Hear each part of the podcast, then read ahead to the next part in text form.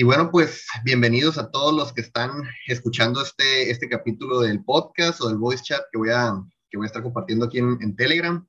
El día de hoy traemos un invitado, nuestro primer invitado en la comunidad de, de Pulse en español, que se llama Gustavo Piña. Él es, bueno, ha trabajado en el sector financiero, en el sector bancario, trabajó por más de 20 años en, pues, en el ámbito este de, de la banca y hoy viene aquí, es nuestro primer invitado para hablarnos de, pues, qué es esto de la recesión y cuál es su opinión en, o sea, qué, es, lo que opina él sobre la recesión y pues nos va a dar algunos consejos como para, de alguna manera, estar prevenidos, ¿no? Antes de que suceda lo, lo trágico. Entonces, bienvenido, este, Gustavo, si quieres eh, presentarte con la, con la comunidad para que te conozcan. Mm, claro que sí, Rolando, muchas gracias. Buenas tardes a todos. Este, mi nombre es Gustavo Piña. Trabajé, como dijo Rolando, durante 26 años en el sector financiero, casa de bolsa y banca de Grupo Financiero Scotiabank. Después de eso, he estado dedicándome a desarrollar, eh, dar asesoría tanto financiera como de apertura de negocios a diferentes personas y empresas. Y el día de hoy que me invita Rolando para poder participar en platicar acerca de cómo enfrentar la recesión que pues ya tenemos encima. Así es. Sí, pues, o sea, sabemos que la recesión es, digamos, inminente, ¿no? Y que ya estamos viendo las primeras, las primeras situaciones que se están dando, que, pues, han, han pasado recientemente en estos días, no sé si, si, si has, eh, si te ha tocado leer estas noticias, Gustavo, de que hay algunas empresas eh, pues que funcionan como tipo bancos en la blockchain, que han tenido, o sea, han, estado teniendo problemas últimamente por la volatilidad del mercado. Eh, sí es, o sea, sí, definitivamente.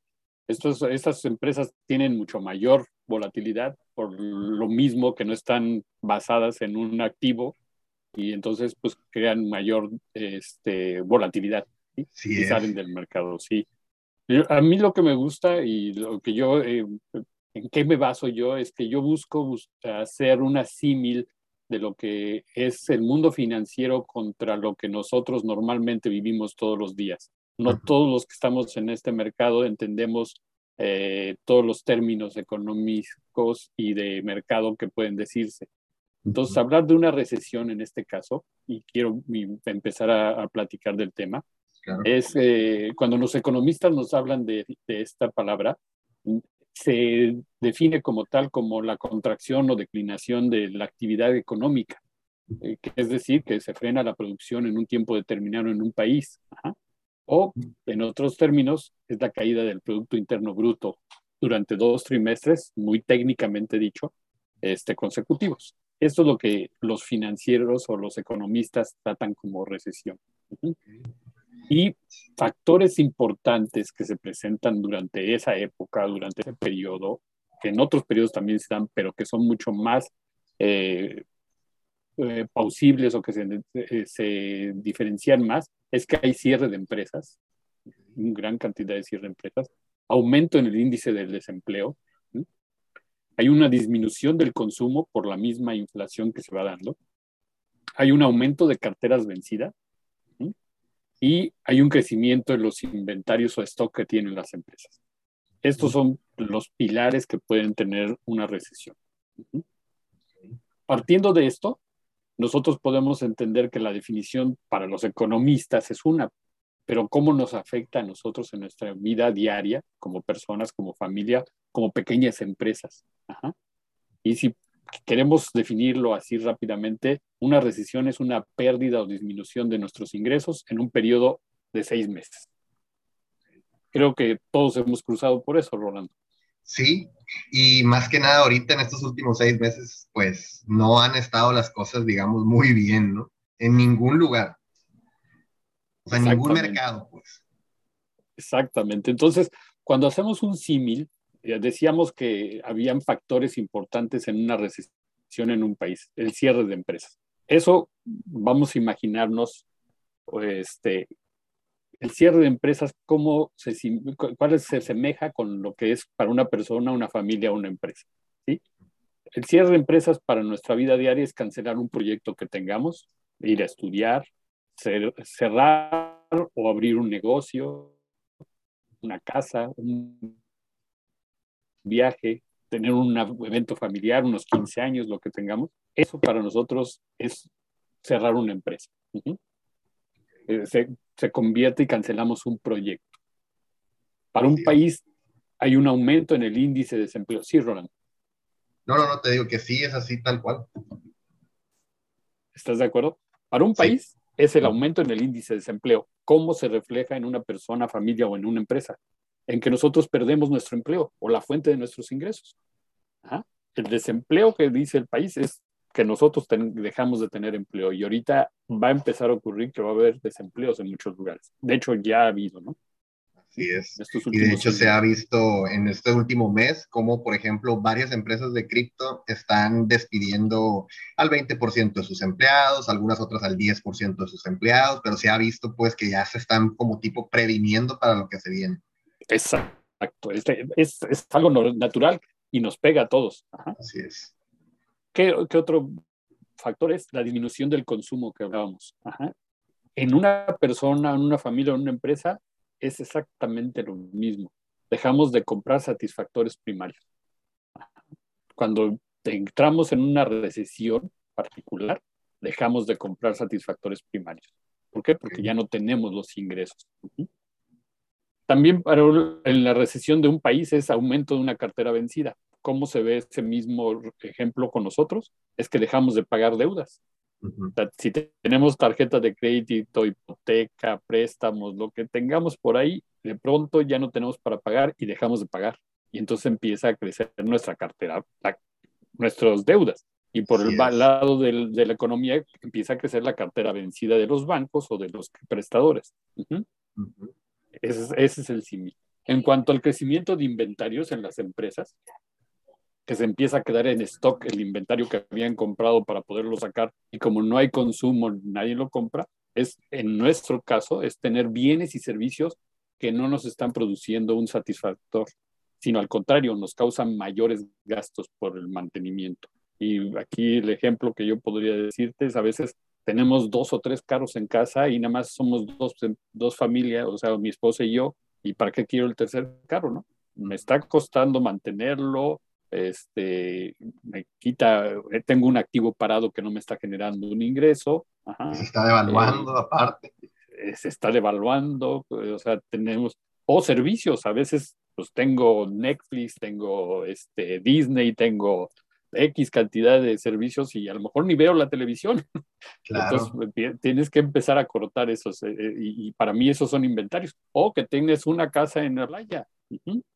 Y cuando no está mal tener este, bienes inmuebles cuando tienes un sobrante, pero cuando no lo tienes, creo que son activos que se empiezan a, que se empiezan a deteriorar y te empieza a costar mantenerlos porque no tienes el ingreso. Entonces, esto es lo que podríamos asemejar y que para mí es que ahora que me dicen y me preguntan, oye, ¿qué puedo hacer para enfrentar la recesión o, o cómo podemos hacer? digo, primero tienes que entender que esa recesión que ocurre en el país a lo mejor ya te ha ocurrido en otras ocasiones. Y no hemos sabido cómo, cómo defendernos, ¿no? Independientemente de que si quieres después, en alguna otra plática, hablemos de puntos específicos de cómo crear una cartera o cómo prepararnos con presupuestos e inversiones para, para mejorar nuestra calidad de vida. una, algo que les podría yo decir ahorita es ahorrar. Ahorrar, conocer y los que estamos metidos en el mundo cripto sabemos muy bien qué queremos hacer. Es ahorrar, invertir o especular. Yo lo que he visto en muchos podcasts o en muchas de las este, cadenas de, de, gente que es metida en cripto es que la mayoría está especulando. Claro. La mayoría está buscando una especulación y no es mala, siempre y cuando esa especulación sea con un mínimo de ingresos que no te duelan, porque si te duelen, ya estás en otro lado, ¿no? Así es. Yo lo que recomiendo para prepararte, y que a lo mejor es el momento ya tarde, pero que pues nunca es tarde para empezar, es que tienes que ahorrar. Cuando entendemos que el ahorro es, ese, ese, tiene como objetivo acumular dinero para futuros gastos, y que lo que yo aconsejo es que siempre ahorremos el 10%, y no yo, muchos financieros y economistas lo dicen, ¿no? De tus ingresos, hace cuenta, agarrar el 10% y ahorrar. Exacto, de tus ingresos, agarrar el 10% y ahorrar. Y ahí, por ejemplo, tú recomendarías, eh, por ejemplo, ahorrar en moneda nacional, ahorrar en dólares o ahorrar, por ejemplo, en stablecoin. En primera instancia, yo te diría, cuando estamos hablando de ahorrar, lo que estamos diciendo es que necesitamos ese dinero para gastos futuros. Entonces ya los tenemos identificados. Entonces, si lo voy a poner, eh, puede ser en stablecoin, coin, definitivamente, pero bajo las circunstancias que hemos vivido, sabemos que puede disminuir rápidamente ese, ese ingreso. Entonces, yo me diría que la gente que va a ahorrar es cuando empiezas a crear tu, tu, tu riqueza, ¿no? Cuando apenas empiezas de cero y empiezas a guardar tu 10% poco a poco. Ese sería el, el, primer paso, en donde no tienes mucha ganancia o a lo mejor nula ganancia, al contrario, a lo mejor tu, tu dinero pierde porque lo tienes guardado debajo del colchón, en una cuenta de ahorros, como sea, pero estás ahorrando, estás empezando a tener algo eh, que te puede ayudar más adelante a invertir o a especular de lo que tú quieras hacer, ¿no? Claro. Ese sería el primer paso. Primero es fijarte una meta de ahorrar. Que cada mes o cada quincena, como cada semana, como te paguen, el 10% de esos ingresos los empieces a separar. Creando también algún presupuesto de cómo gastas. Porque créeme que lo que yo más veo cuando yo me siento con una persona a hacer su plan de vida, su plan de inversión, hasta con las mismas empresas, es que no saben controlar sus gastos. Y ahí es donde se va todo su flujo. O hay algo que también, que también nos suele pasar, ¿no? Y a mí me pasaba mucho, es de que no sabes ni siquiera cuánto ganas ni cuánto te gastas. Entonces eso es fatal para tu economía, fatal. Exactamente. Parece el, ridículo, pero sí es cierto. O sea, a veces que no lo conocen.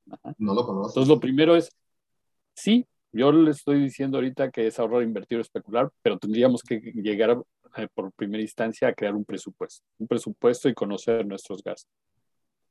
Saberlos controlar y poder crear ese 10% de sobra, porque toda la gente me dice, no me sobra y estoy seguro que le sobra. estoy seguro que hay formas de que sobren ese 10% queriendo, sí puedes hacer que te sobre. Pues. Sí, sí, porque no es gran cantidad. Cuando entramos a definir todos tus gastos, te vas a dar cuenta que sí te sobran ese 10%. Hay veces que la gente dice, no, pero es que me sacrifico mi gusto. Pero ese pequeño gusto, que es lo que nos dan a creer que tenemos que hacerlo, es lo que nos lleva después a no tener un capital para poder invertir. Exacto. Sí.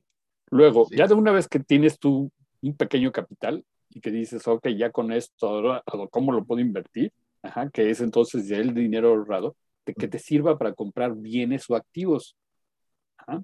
Pero invertir lleva una... Mucha gente dice, yo voy a invertir en criptomonedas. A ver, si dices voy a invertir en criptomonedas, es porque tu tiempo de inversión vale cinco años en adelante. Así es. Uy, es un punto muy importante. ¿eh? Sí, cinco años en adelante, porque si tú tienes una intención de obtener beneficios más rápidamente, entonces ya no eres un inversionista. Eres un especulador, ¿no? Exacto, Ese punto está muy, muy interesante porque, o sea, yo pienso así tal cual como lo acabas de decir, solamente que es muy difícil, pues, o sea, la gente de fuera piensa que cripto es, llegas aquí, te haces rico en un mes y no es así. En realidad las ganancias buenas, buenas, buenas, buenas van a venir después de varios años. Exacto. Si tú, eh, y eso es lo que es la inversión. ¿sí? El, el, el, riesgo en la inversión mm, no tienes un, un, un, número, un nivel, porque es incierto. Así es. Porque vas a, vas a mayor tiempo, pero sí hay un, por todos los gráficos y todas las historias, hay historias malas, sí, pero en la mayoría de los casos, si bien diversificado, vas a encontrar una rentabilidad muy buena en el largo plazo.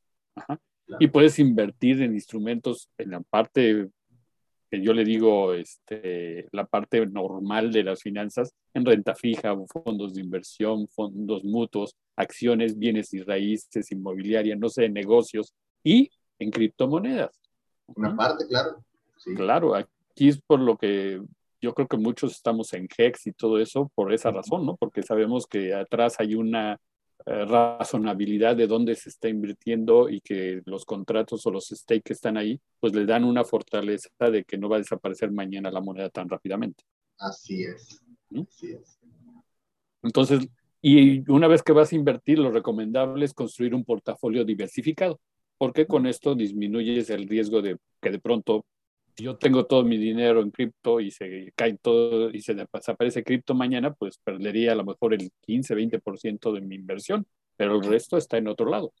Ok. ¿Mm? Eso está bueno también. Y el otro punto es el, el de especular. Ajá, que especular es comprar bienes o activos con el único objetivo de obtener una ganancia en un corto plazo. Y eso puede ser minutos, horas, días. Ajá apostando al aumento de la demanda, de la escasez, de algunas condiciones del mercado, lo que sea. Aquí el riesgo es muy alto y la rentabilidad obviamente que es mayor, pero sí eh, te lleva a que tengas que estar o una de dos, o pegado en todo el día en tu sistema y trabajando para eso, o dejárselo a los que son los conocedores, ¿no? Que hay fondos de inversión que están eh, diseñados para poder invertir en, en operaciones de alto riesgo.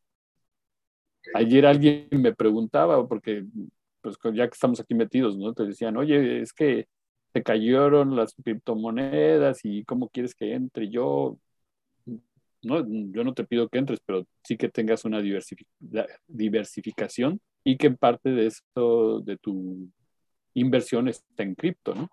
Exacto, eso, eso es clave, ¿no? Y a la gente que es, pues, a lo mejor que no es, digamos, tan mm, afecta a la tecnología, que no, le, o sea, que, le, que no les gustan tanto esos temas, pues no les parece la idea, pero lo que yo le recomiendo a la gente siempre es, mete aunque sea un 5% o sea, de tu capital, poquito, poquito, destínalo a un portafolio cripto y a la larga vas a ver que te va a generar resultados. Obviamente mientras escojas una moneda, un token con fundamentales, ¿no? Pero sí eh, agarren ese, ese poquito, aunque sea, para que, para que vean cómo funciona, pues aprendan. Sí, yo les digo, ese temor que puedes tener por las criptomonedas eso es, natural, pero no, no dejes de arriesgarlo. O sea, no dejes de arriesgarlo. Y si tienes, eh, esta persona tenía 10 mil dólares eh, en su portafolio, digo, pues arriesgale mil o dos mil dólares, el 20%. ¿Te vas a dejar sin comer si lo pierdes? No te va a doler, pues sí, a todos nos duele perder dinero, sí, pero, pero no va a pasar de que, ay, qué coraje me da y se acabó. Exacto. Porque no voy a perder ni mi casa, ni mi coche, ni mi renta, y mi sueldo sigue llegando y todo eso. Ok, pues es como si te metieras a un casino. Yo vivo en Las Vegas, entonces te metes a un casino y yo cada vez que voy al casino voy con una idea de que voy a volver millonario. Pero sé muy claramente que ese es el dinero que puedo perder y nada más. Exactamente. llevo, no más y ya dices, ok, si me vuelvo millonario está perfecto, pero si no, pues eso que perdí es lo que me iba a gastar en una comida, una cena, o que me iba a gastar en un cine, lo que sea. Sí, esa es la idea con la que tú tienes que entrar a invertir en un tipo de inversiones como los criptomonedas. Así y diversificar tu portafolio. O sea, eso sería esa sería la recomendación que yo podría decirles ahorita rápidamente, que pudiera la gente empezar a crear esa, ese presupuesto, ese budget que, que les ayudara a ir construyendo su portafolio de inversión, en donde tuvieran ahorros, tuvieran inversiones y a lo mejor un poquito de dinero en especulación. Así es. Porque nunca es malo, o sea, pero el especulador sabe que hoy, y lo platiqué, te digo, la, la plática de ayer me decía, es que Bitcoin cayó, sí. Antier cayó, eh, llegó a estar en 20, 20 mil dólares, ¿no? Y le digo, ahí pudo haber un especulador, dice, creo que ahí es el punto más bajo. Y entra. Pero, y al día siguiente, o sea, ayer, subió a 22. Así es. En ese momento el especulador vende y ya se llevó el 10%. Es una muy buena ganancia. en un día es una muy buena ganancia. Pero ¿qué pasa? Ese especulador creyó que ahí era el momento de entrar. ¿Qué tal si en, ese, en lugar de que ocurre A, me sal, este, subió a 22, baja a 15, pues el, el especulador perdió. Así es. La única diferencia de un especulador y nosotros es que él tiene una, un dato que nosotros no tenemos. ¿En dónde está su piso? Sí. Y el, y el piso va a ser, él, en cuanto vea que su inversión está por abajo del 10%, va a venderlo. Así es. Y va a tomar esa pérdida. Y se queda tranquilo, ni sufre, ni se acongoja, dice, hoy tomo mi pérdida. Así es. ¿Por qué? Porque él en el, en el, juego de la especulación, él sabe que va a ganar 20 veces y va a perder 15. Y él va por ese 5. Claro. Ese, ese es el juego del especulador. Entonces, eh, sí que tengamos nosotros los que estamos dentro de este mundo, eh, entendiendo que, que, vamos a hacer. Somos especuladores, entonces queremos ganancias muy corto plazo. Somos inversionistas, vamos a largo plazo. Y no desconfiemos de lo que esté pasando ahorita, porque eso a mí me asustaría si nada más fuera nuestra moneda o nuestras, este, algunas monedas, ¿no? Es todo el mundo ahorita lo que está hacia la baja. Oh. Entonces, mi sí. recomendación es creen, empiecen a creer un portafolio, a hacer un presupuesto y definan exactamente sus objetivos y no nos vayamos por el corto plazo. Así es.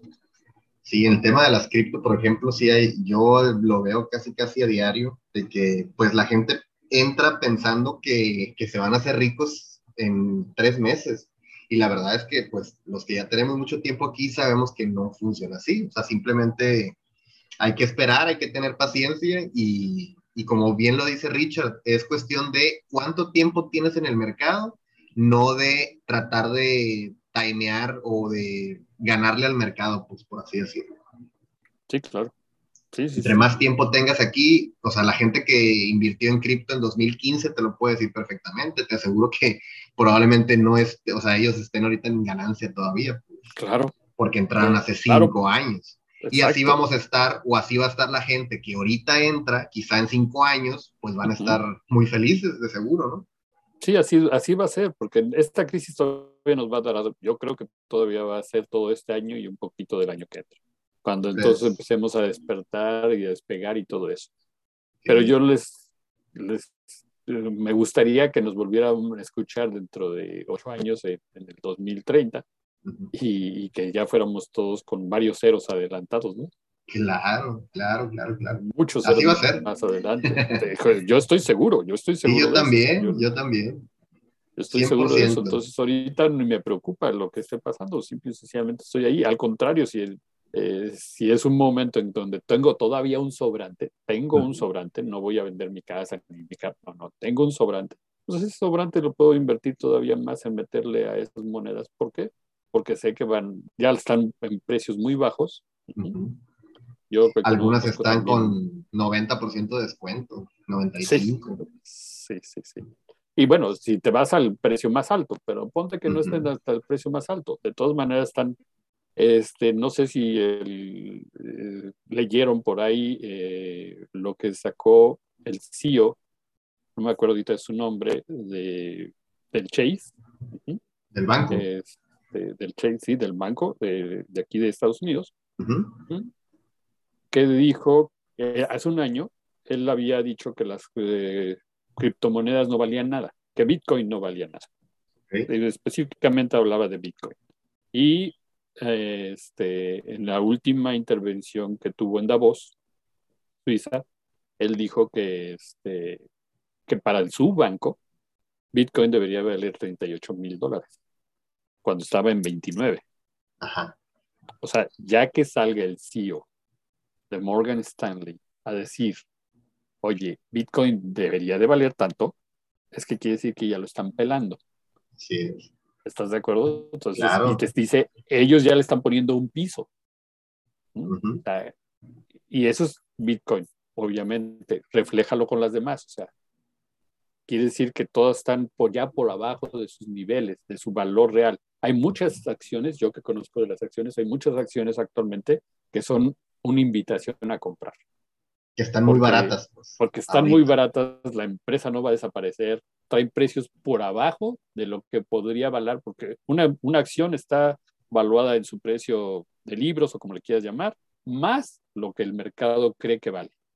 Sí, pues el precio del mercado. Ahorita hay muchas acciones que están por debajo de ese precio que realmente vale. O sea, muy por debajo. Y entonces es el momento de poder entrar. Así nos está pasando en el mundo de cripto. Ese es el momento. Es, es, algo que les he estado comentando yo también ahí en las comunidades, de que, por ejemplo, yo tengo mucho tiempo invitando gente a invertir en cripto. Mucha gente, amigos, tíos, familiares, no sé, amigos.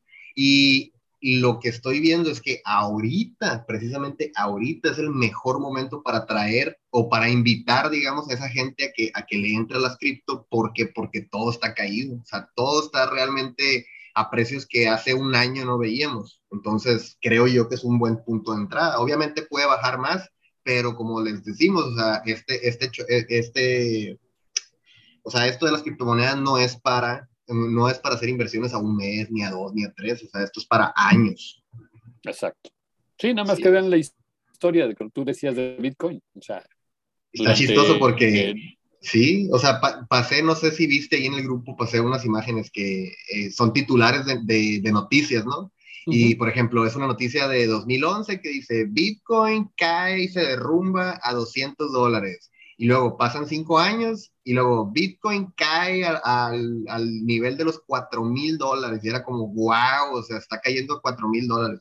Y la última que vi era Bitcoin cae a 20 mil dólares. O sea, si va siguiendo la línea del tiempo, cada cierto tiempo va a ir aumentando. O sea, sí o sí, así es. Claro, claro, pero la caída es más hacia abajo.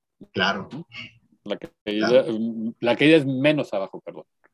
Sí, Así es. Sí, o sea, ya tiene, tiene otro, otro piso, va subiendo su piso.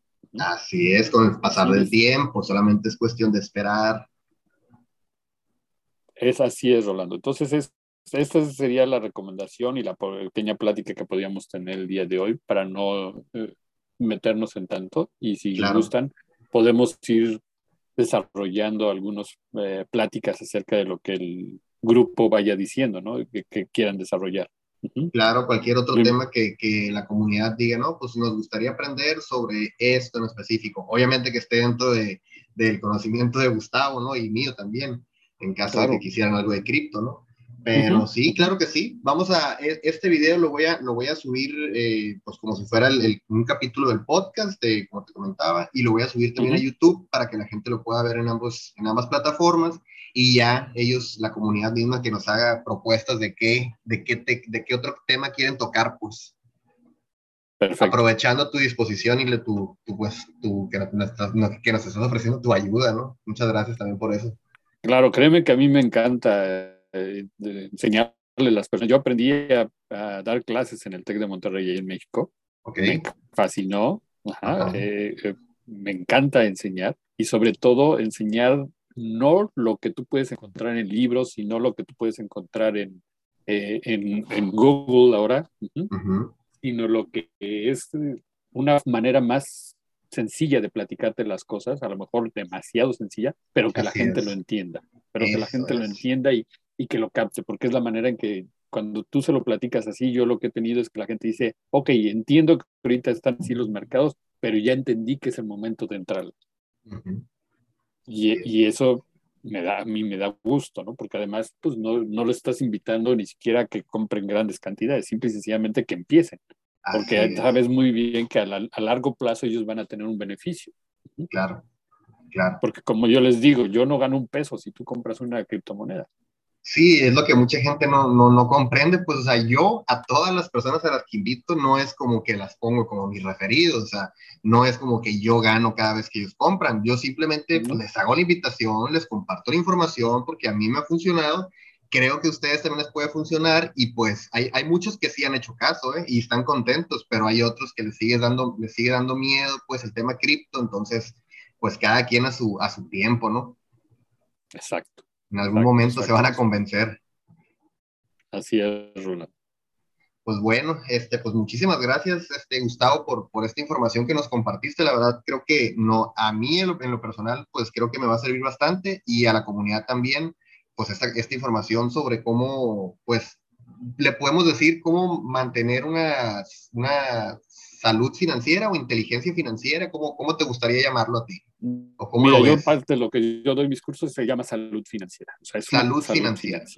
Ok, ah, bueno, pues me gusta ese término.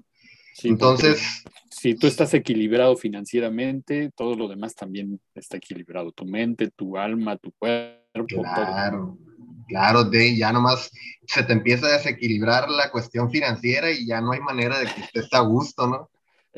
Exacto. Ahí, por eso viene la ansiedad y viene todo, o sea, preocupaciones, etcétera. Claro, claro. Y, Entonces, lo mejor es mantenerte saludable financieramente. Es equilibrarlo nada más.